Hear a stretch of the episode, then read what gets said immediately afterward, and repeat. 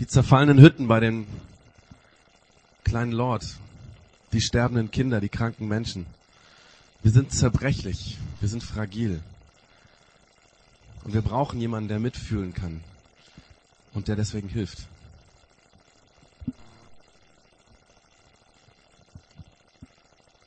Wir sind ja seit Anfang des Jahres bei dem Thema Gott, wer bist du? Und äh, wir haben dieses Thema ganz bewusst gewählt, denn für den Glauben ist es ganz entscheidend, wie wir uns Gott vorstellen, was wir von ihm denken. Weil das, was wir von ihm denken, wird auch das Verhältnis, was wir zu Gott haben, prägen.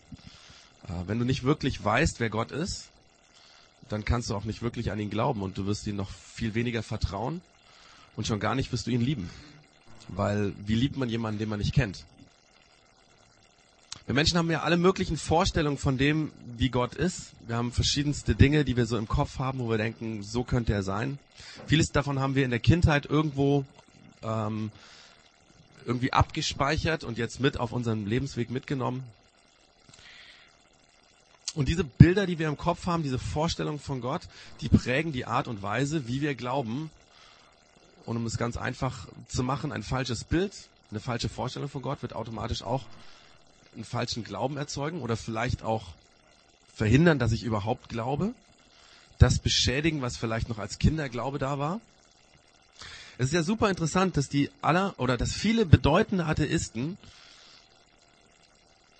in einem christlichen Elternhaus aufgewachsen sind. Also Friedrich Nietzsche, der große deutsche Philosoph, dessen meistzitierte Aussage Gott ist tot lautet, war ein Pfarrsohn. Oder Engels, Friedrich Engels, einer der Vordenker des Kommunismus, kam aus einer frommen Familie. Vor ein paar Wochen habe ich in einer Zeitschrift ein Interview mit Derek Parfit gelesen. Er gilt als einer der bedeutendsten Ethiker der Gegenwart. Das heißt, er beschäftigt sich damit, welches Handeln gut und welches böse ist und wie man begründet, dass das eine gut ist und dass das andere böse ist. Und das Interessante an Parfit ist, dass er versucht, eine Ethik zu entwickeln, für die man keinen Gott braucht. Das heißt, gut und böse zu definieren ohne eine höhere Autorität. Und Parfit betreibt diese Ethik mit einer erstaunlichen Leidenschaft. Er ist Atheist und will beweisen, dass man für eine Ethik, eine Ethik, die diese Welt bestimmt, Gott nicht braucht. Und ich fand es interessant, Interview ganz, ganz interessant. Als ich das so gelesen habe, habe ich dann gedacht, der ist bestimmt in einem frommen Elternhaus aufgewachsen. Und am Ende des Artikels war eine Kurzvita und dort stand, dass er als Missionarskind in China geboren ist. Und ich glaube, dass solche Menschen vermutlich in der Kindheit, in der Jugend, tragischerweise gerade in einem christlichen Elternhaus ein falsches Bild, eine falsche Vorstellung von Gott bekommen haben. Und die hat sie so geprägt, dass sie irgendwann den Kinderglauben, den sie vermutlich gehabt haben am Anfang, über Bord geworfen haben und ähm, einen ganz anderen Weg jetzt gehen. Weil das, was sie im Kopf über Gott denken, nicht zu ihnen passt oder weil sie das nicht aushalten oder weil sie sagen, wenn Gott so ist, dann kann ich auch nicht an ihn glauben. Es ist also unglaublich wichtig, was wir von Gott denken und wer er für uns ist, denn das entscheidet darüber, ob wir glauben können oder ob wir komisch glauben oder ob wir überhaupt nicht glauben. Und wie das Leben so ist, setzt sich im Lauf der Zeit immer wieder oder setzen sich im Laufe der Zeit auch immer wieder falsche Bilder in uns fest, falsche Vorstellungen von Gott. Ich meine, das ist bei mir als Pastor ja ganz genauso. Auch mir passiert es immer wieder, dass ich Bilder von Gott im Kopf habe, Vorstellungen von Gott und dann denke ich mir, aber vielleicht ist er ja doch ganz anders. Und es tut gut, wenn wir uns immer wieder in unseren Vorstellungen von Gott hinterfragen, hinterfragen lassen. Und deswegen haben wir dieses Jahr mit diesem, mit dieser Frage begonnen, Gott, wer bist du? Weil wir uns ganz bewusst hinterfragen lassen wollen von dem, wie wir über Gott denken, vielleicht nochmal neue Bilder von Gott, neue Vorstellungen von Gott bekommen und wir wollen uns ganz bewusst an der Stelle ähm, von den Texten der Bibel hinterfragen lassen. Wir wollen über Gott lernen, wer ist aus dem Gesamtkontext von dem, was in der Bibel steht. Also die Frage, wer ist Gott für dich? Darum geht es. Wie denkst du über ihn? Wie stellst du dir ihn vor? Welches Wort würdest du nennen? Wenn du nur ein Wort hättest, mit dem du Gott beschreiben darfst. Bis jetzt haben wir uns vier Dinge angeschaut, ähm, die im Alten Testament von Gott gesagt werden. Das war zum einen, dass Gott, an den wir glauben, derselbe Gott ist, den auch die Juden haben, an den auch die Juden glauben. Und dann haben wir darüber nachgedacht, dass dieser jüdische Gott uns Menschen liebt. Dabei ist nicht ganz einfach, das zu verstehen, was Gott tut und sagt. Manches bringen wir postmodernen Menschen 2013 ganz schwer ähm, mit einem liebenden Gott zusammen. Aber trotzdem spricht aus dem Alten Testament ein Wort heraus, wenn es um Gott geht, nämlich Liebe. Gott ist Liebe in Person. Und aus Liebe, das war der nächste Gedanke, hat Gott den Menschen Regeln gegeben, über die sie nachdenken sollen, nach denen sie ihr Leben gestalten sollen. Aber die meisten Menschen, haben wir dann gesehen, hatten gar keinen Bock und haben bis heute keinen Bock, ihr Leben nach Gottes Regeln zu gestalten. Menschen wollen selber bestimmen, was gut und was böse ist, ohne Gott, ohne das, was Gott denkt. Und damit fangen Menschen intuitiv an, in die falsche Richtung zu gehen und Dinge, nicht alle Dinge, aber immer wieder und manchmal auch massiv Dinge falsch zu machen. Menschen leben in der Regel böse, wenn sie ihr Leben komplett von Gott abkoppeln. Und dann haben wir das letzte Mal darüber nachgedacht, dass das Böse des Menschen schon Jahrhunderte vor Christus und heute noch tun, auf die Menschen selber zurückfällt. Also Böses, was wir tun, fällt auf uns zurück. Wir müssen die Konsequenzen dafür tragen. Und das Resultat davon ist in unserem Leben Chaos, Lieblosigkeit, Streit, Kriege, kaputte Ehen, kaputte Familien, vereinsamte, vernachlässigte Menschen, kaputte Seelen, verwirrte Leute. Und daran verzweifelt Gott. Er weint über unseren Zustand hier auf der Welt. Deswegen auch dieses Lied, ja, von, von Sting, ähm, der dieses Bild braucht, dass der Regen weint über das, was wir kaputt machen und über unser zerbrechliches Leben. Es verletzt Gott, dass wir seine Regeln nicht beachten und dass wir uns damit ins eigene Fleisch schneiden. Eigentlich verletzt, verletzt er nicht, dass wir die Regeln nicht beachten, sondern dass wir uns selber damit schädigen. Gott zerbricht an dem Bösen dieser Welt. Und jetzt ist die spannende Frage, und darum geht es heute. Was tut Gott dann? Zieht er sich zurück von den Menschen, weil er das Handeln der Menschen nicht packt? quasi Gott zieht sich in den Himmel zurück und überlässt den Menschen ihren, ihrem Schicksal. Also ähnlich wie ja die alten Griechen über Gott oder über die Götter gedacht haben. Die haben zwar geglaubt, dass die Götter die Menschen erschaffen haben, aber dann waren sie fest davon überzeugt, dass diese Götter sich in den Himmel zurückgezogen haben und nur ab und zu mal auf Stippvisite hier auf die Welt kommen. Also hat Gott sich zurückgezogen oder hat Gott die wenigen Menschen, die doch noch an ihn glauben, beauftragt, hier auf der Erde für Ordnung zu sorgen, quasi auf den Tisch zu hauen und, äh, was weiß ich, hier in dem Saustall aufzuräumen, vielleicht mit Gemal Gewalt Menschen zu zwingen, wieder zurück, zurück, zurück zu Gott zu kehren, so wie vielleicht Islamisten Gewaltaktion, ihre Gewaltaktion verstehen? Oder hat Gott sich nur noch entschieden, sich nur noch um die wenigen Frommen zu kümmern, also die wenigen Erleuchteten, die in Trance Gott erleben und die hier auf der Welt nur noch warten, um irgendwann mal zu sterben und dann im Himmel zu sein. Was macht Gott, den das Böse der Menschen verletzt? Es gibt eine, es gibt mehrere Geschichten, aber es gibt eine Geschichte, die wir ausgewählt haben aus dem Neuen Testament, in der erzählt wird, was Gott tut. Und das Krasse in diesem Bericht ist, dass Gott etwas tut, was alle menschlichen Vorstellungen von dem, wie Gott ist, wie wir uns ihn vorstellen, sprengt. Gott ist anders. Er ist so viel anders, dass sich niemand vorstellen konnte, was er tut. Und noch, noch heute gibt es viele Menschen, die das nicht akzeptieren wollen, weil sie anders über Gott denken, weil das einfach nicht in ihre Vorstellung von Gott passt. Diese Begebenheit, äh, um die es heute geht, die ähm, spielt zur Zeit, als Jesus geboren wurde.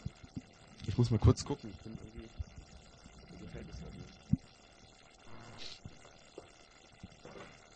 kann euch nämlich gar nicht sehen. Also das probieren wir es mal so. So geht's mir gleich ein bisschen besser. Genau. Also, ähm, diese Story, um die es heute geht, spielt zu der Zeit, als Jesus geboren wurde, vor circa 2000 Jahren. Jesus war damals ein paar Wochen alt. Und damals lebte ein alter Mann in Jerusalem. Er war einer von den Menschen, denen Gott nicht egal war er betete viel. Das heißt, er hat viel mit Gott geredet. Und es waren nicht nur Gebetsfloskeln, das war nicht nur Tradition, sondern seine Gebete waren wirkliche Gespräche mit Gott. Er unterhielt sich wirklich mit Gott und er hat zudem ein offenes Ohr für Gott gehabt. Das heißt, es war ihm wichtig zu lauschen, zu hören, ob Gott etwas zu ihm sagen würde. Und dieser alte Mann hieß Simeon. Und weil Simeon die Beziehung zu Gott ähm, so für wichtig hielt, hat es ihm auch wehgetan, dass er gesehen hat, da gibt es so viele Menschen, die sich überhaupt nicht um Gott kümmern. Es hat ihn verletzt, dass die Leute nur noch traditionell religiös waren.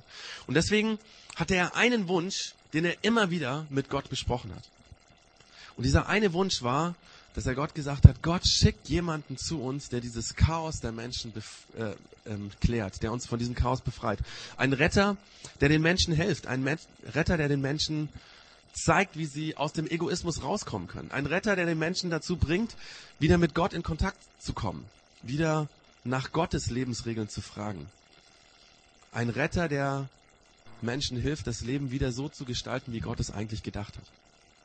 Der Simon muss viel mit Gott über dieses, diesen Retter geredet haben.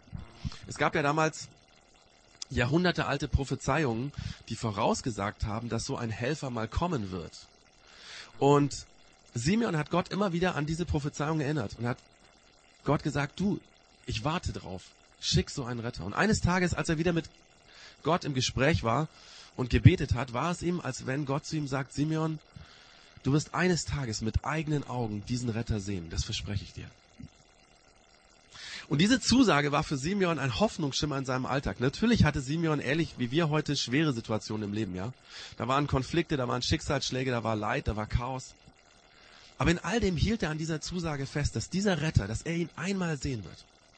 Dieser Retter, der auch ihm und seiner Familie helfen könnte. Und so ist Simeon alt geworden.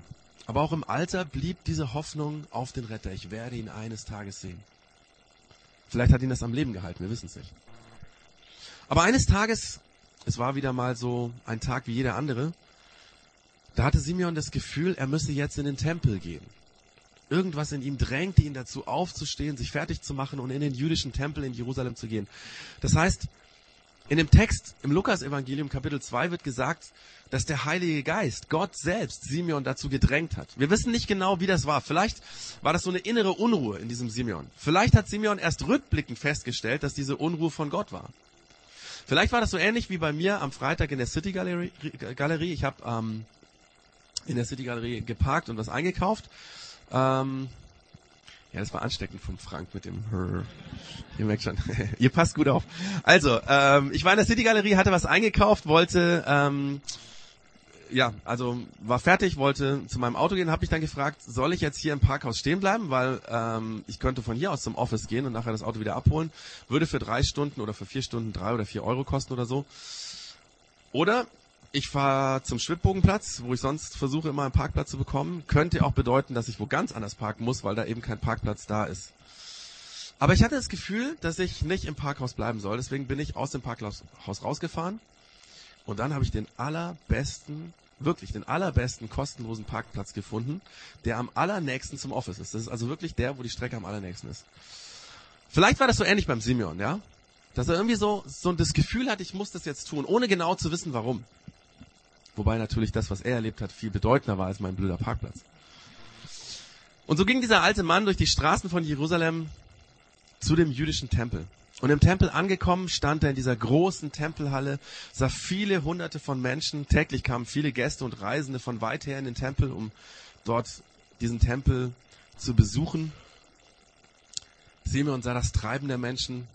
Und ohne dass er wusste, wohin er geht, zog es ihm zu der Halle, in der die kleinen neugeborenen Kinder Gott geweiht wurden. Es war damals Tradition, das heißt, es war eine Regel, die Gott gesagt hat, ein Gesetz, dass die Menschen, die erstgeborenen Jungens, also die erstgeborenen Jungen, die geboren werden, Gott weihen sollten.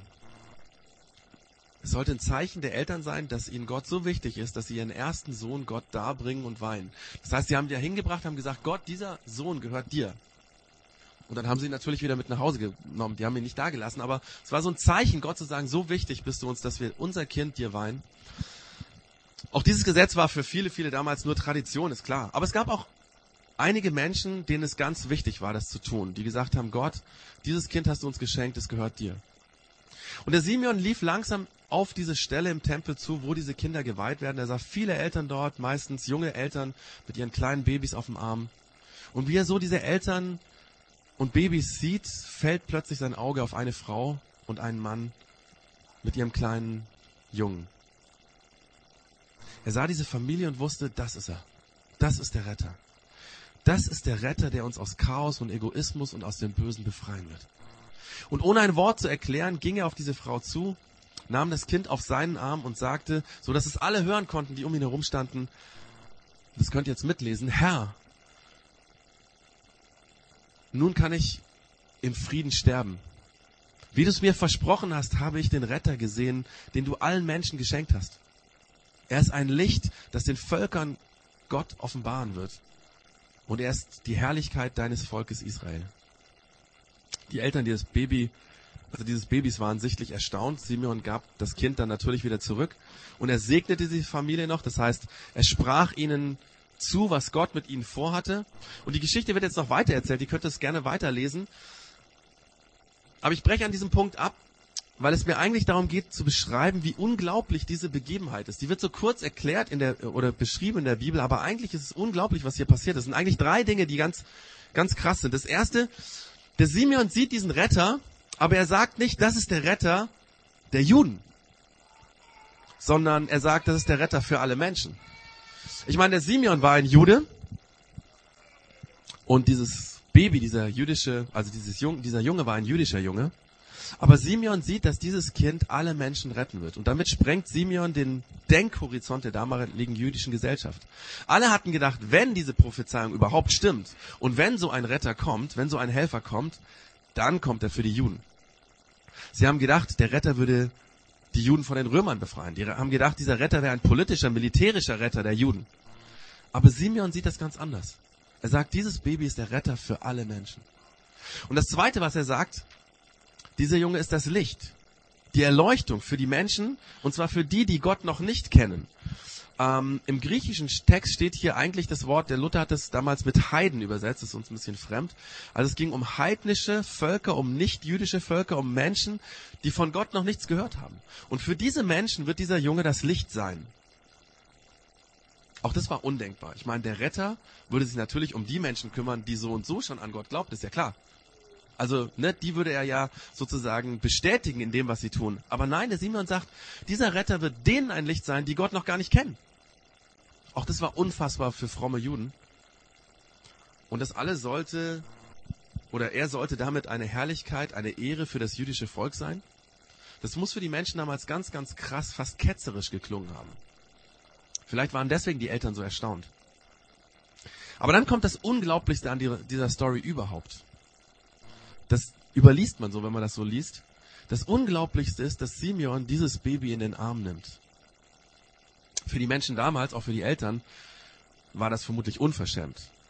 Ein fremder Mann nimmt einfach ein Baby, was er nicht kennt, auf den Arm. Vermutlich hat man es ihm wegen seinem Alter nachgesehen. Ja, ein betagter Mann, aber niemand ahnte, was hier wirklich passiert ist.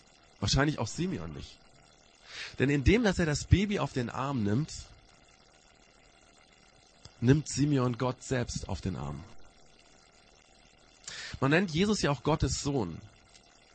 Aber Sohn meint nicht, dass Jesus Gottes Sohn war, so wie Menschen einen Sohn haben. Also der Sohn kommt zwar vom Vater, aber wird eines Tages ganz selbstständig und unabhängig von dem Vater leben. So ist es bei uns auf der Welt. Das ist ganz normal. Aber Gottes Sohn meint, dass Jesus natürlich von Gott kommt, das will es sagen, aber es heißt nicht, dass Jesus irgendwie unabhängig und losgelöst von Gott ist. Vor allem nicht, wenn er dann mal erwachsen ist, sondern Jesus ist Gottes Sohn, er kommt von Gott, aber er bleibt immer eins mit seinem Vater. Untrennbar gehört er zu Gott. Beziehungsweise er ist selbst Gott. Das heißt, diese Geschichte erzählt das Unglaubliche, dass Simeon Gott hey, Gott, der diese Welt gemacht hat, der Herrscher von allen, dass er diesen Gott auf den Arm genommen hat. Ich habe mich gefragt, wie kann es sein, dass Gott sich lässt, anfassen lässt? Dass Gott sich in den Arm eines Menschen legen lässt? Und was sagt es darüber aus, dass dieses Baby der Retter ist? um Menschen zu retten, und wir haben es eben gehört, um alle Menschen zu retten, gerade die, die ihn noch nicht kennen, hat sich Gott in unsere Hände begeben. Gott ist klein und hilflos geworden, unendlich hilfsbedürftig, wehrlos, um uns zu helfen. Er wollte ganz nah bei uns sein, alles erleben wie wir. Er wollte so sein wie wir, damit er uns verstehen kann, damit er mitfühlen kann, wie zerbrechlich wir sind, wie verletzlich wir sind. Gott wollte nicht von außen schauen, ach so schlimm geht es den Menschen, sondern er wollte selber spüren, wie schlimm es uns geht. Damit er uns wirklich helfen kann, dass er wirklich mitfühlen kann. Es gibt eine Aussage in der Bibel, die das ganz gut auf den Punkt bringt, was hier passiert ist. Was das bedeutet, dass dieser alte Mann, Simeon, dieses Kind auf den Arm genommen hat, was er gesagt hat. Das ist ein Satz oder es sind einige Sätze, die äh, in dem Brief aufgeschrieben wurden, ähm, der an die Hebräer geschrieben wurde. Also das waren Juden, die nicht in Israel gewohnt haben, sondern in der Diaspora, hat man gesagt, also quasi außerhalb von Israel. Genau, und da hat jemand in diesen Leuten geschrieben, Jesus gehört nicht zu denen, die unsere Schwächen nicht verstehen und zu keinem Mitleiden fähig sind. Jesus Christus musste mit denselben Versuchungen kämpfen wie wir, doch im Gegensatz zu uns hat er nie gesündigt. Er tritt für uns ein, daher dürfen wir mit Zuversicht und ohne Angst zu Gott kommen. Er wird, uns seine Barmherzigkeit und Gnade zuwenden, wenn wir seine Hilfe brauchen. Also er wird seine Barmherzigkeit, seine Gnade uns zuwenden, wenn wir seine Hilfe brauchen. Und so ist Jesus bis heute. Er ist ganz nah. Er ist ganz nah. Er ist näher als die Luft, die wir atmen können. Er kennt dich. Er sieht dich. Er versteht dich. Und er fühlt mit dir, wie es dir geht. Und er wartet darauf, dir zu helfen. Von Gottes Seite gibt es eigentlich immer Hilfe. Er wartet immer nur darauf, Menschen zu helfen. Die Frage ist nur, ob wir zugeben, dass wir einen Helfer brauchen. Dass wir einen Retter brauchen. Und das ist die Frage, wo brauchst du seine Hilfe, seine Rettung? Wo sind Wunden in deinem Leben, die geheilt werden müssen? Vielleicht Wunden von früher, von der Kindheit. Was ist dein Chaos, deine Lieblosigkeit, dein Egoismus, dein selbstbestimmtes Leben, was er verändern muss, müsste? Jesus will uns helfen, weil er mitfühlt, wie es uns geht, weil er weiß, wie zerbrechlich wir sind, wie fragil wir sind. Und das ist jetzt so ein bisschen die Theorie, ja. Gott will dir helfen. Die Frage ist, wie sieht es im Alltag aus? Und ähm, ich habe zwei Leute gefragt oder zwei Leute haben ja genau sich bei mir gemeldet, die gesagt haben, sie könnten dazu was erzählen, wie Gott ihnen geholfen hat. Und ich bitte jetzt einfach mal die Ricky und die Ali hierher zu kommen und ganz kurz zu erklären, wie Jesus ihnen geholfen hat, damit man sich das vorstellen kann. Wie sieht es heute aus, ja? Also sagen, Gott hilft uns ist ja das eine, aber die Frage ist, wie sieht es aus? Genau. Die Ali kommt gleich. Also, das ist die Ricky. Ähm, genau, du hast es erlebt, dass Jesus dir geholfen hat. Erzähl doch einfach mal, was das war, wie du es äh, erlebt hast. Ja, die letzte Situation, die für mich sehr wichtig war und war, wir sind Anfang des Monats in Urlaub gefahren, mein Mann Gregor und ich, und haben die drei Kinder bei meinen Eltern gelassen in der Obhut. Und der Jakob ist ja noch recht klein und da tut man sich als Mutter ja auch nicht leicht, eine Woche ein Kind zurückzulassen und der kennt meine Eltern auch nicht so gut. Da mussten wir nachts aufbrechen zum Flughafen und er hat weinend im Bett gelegen und Ohrenschmerzen gehabt. Und das war für mich eine Horrorvorstellung, jetzt ein krankes Kind mit Ohrenschmerzen dazulassen und ich wäre ja auch nicht in zwei Stunden wieder zu Hause gewesen. Also hätte ich entweder den Urlaub schmeißen müssen oder die andere Möglichkeit war zu beten. Und ja, da habe ich sehr inständig Gott angefleht, dass er der Einzige ist, der es eigentlich machen kann, dass die Entzündung weggeht, wenn da eine ist und dass er Jakob gesund machen kann, so dass nicht meine Eltern jetzt ein fiebriges Mittelohrentzündungskind eine Woche da haben. Und ja, da habe ich im Herzen gespürt, wie nah ich Gott bin, wenn ich wirklich verzweifelt bin und habe gebetet und ihn gesegnet und musste dann ja zum Flughafen fahren, habe ihn weinend zurückgelassen und als ich am nächsten Tag dann von Ägypten aus angerufen habe, haben meine Eltern gesagt, er wäre da wieder eingeschlafen und hatte auch die ganze Woche dann keine Symptome mehr und war gesund und ja, da war ich Gott sehr dankbar und ihm zur Ehre möchte ich es auch erzählen, weil man vergisst das dann so schnell wieder, wenn er einem geholfen hat, wenn es einem echt wichtig war. Dankeschön. Genau, so kann es aussehen, dass Gott uns hilft. Die Ali will auch was erzählen? Genau. Also bei mir war es ganz anders als bei der Ricky. Ich habe gar nicht gebetet. Ich war ganz arg im Stress. Das ist aktuell von letzter Woche. Ich musste eine Fortbildung halten letzten Mittwoch und und fühlte mich so, ich habe gerade die Kraft, meinen normalen Unterricht vorzubereiten. Also gar nichts mit Gott und Beten, sondern eher so ein ganz verzweifelter Sonntag. Bin bei weitem nicht so weit gekommen, wie ich sollte. Und dann war da noch so dieser Montag. Da wusste ich irgendwie, wir haben Elternabend. Ich muss bis um halb zehn in der Schule sein. Und eine Kollegin, die, also meine Parallelklasslehrerin, die Nadine, die hat mich netterweise in der Früh abgeholt, die musste auch so lange in der Schule sein. Und dann kam er so ganz spontan in der Früh, also die Fortbildung ging um den Praxisteil auch und den Praxisteil haben die Nadine und ich zusammen gemacht. Und dann habe ich mir gedacht, Ma, ich könnte es ja einfach mal fragen, wir müssen eh lange in der Schule sein, wir waren ganz lang beim Essen auch, vielleicht magst du es mit mir vorbereiten. Und das war dann so cool irgendwie, weil die Nadine, also ich hatte nämlich auch am Sonntag, mir ist das so schwer gefallen, weil ich habe irgendwie keinen Zugang zu dem Thema bekommen. Ich konnte es gar nicht so richtig zu meine machen. Und es war so cool, weil die Nadine dann einfach irgendwie ganz viele Ideen hatte und mir das auch so richtig geholfen hat, reinzukommen. Wir haben zwei Stunden ganz intensiv gearbeitet und ich wäre so gefühlt bestimmt fünf Stunden dran gesessen für dasselbe am, am Dienstag. Und es war dann echt eher so abends, dass ich mir gedacht habe, wow, wie toll Gott das gemacht hat. Mich hat das alles so gestresst und er hat in das Ganze so seine Hilfe reingewoben. Und also was, was mich auch immer, es ist dann irgendwie so ein Gefühl, so Gott sieht mich, auch wenn ich nicht bete. Das ist echt so eine Geborgenheit, dass er auch immer weiß, was ich brauche.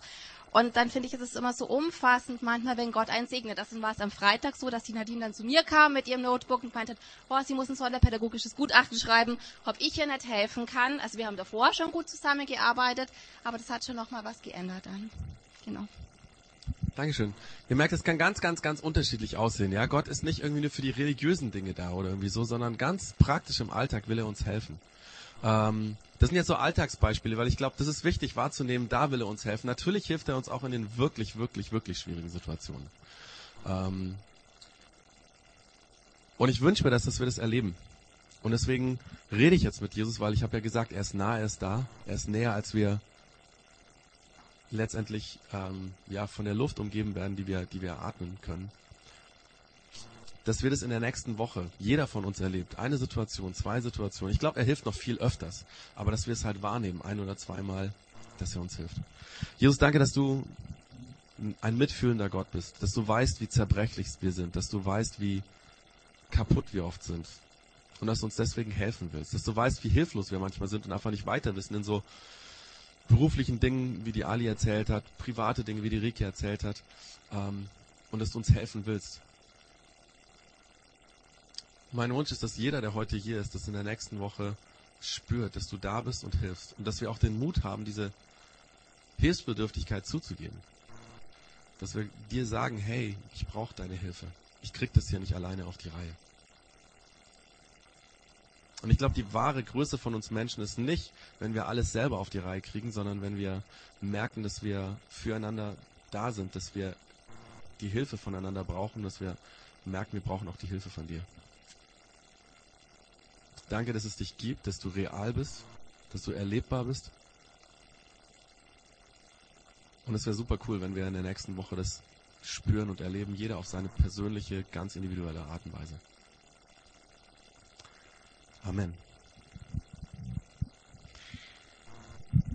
Vielleicht gibt es ja noch Dinge zum Nachdenken oder, oder ja, einfach, wir wollen jetzt nicht einfach thematisch woanders hingehen, sondern äh, wir werden jetzt mit, ähm, der, äh, mit der Lia und dem Jens Lieder singen, die Gebete sind, wo wir das vielleicht auch nochmal ausdrücken können, diese Zerbrechlichkeit, diese Hilfsbedürftigkeit, dass wir Gott auch sagen können, ich glaube, dass du helfen kannst, dass du groß bist.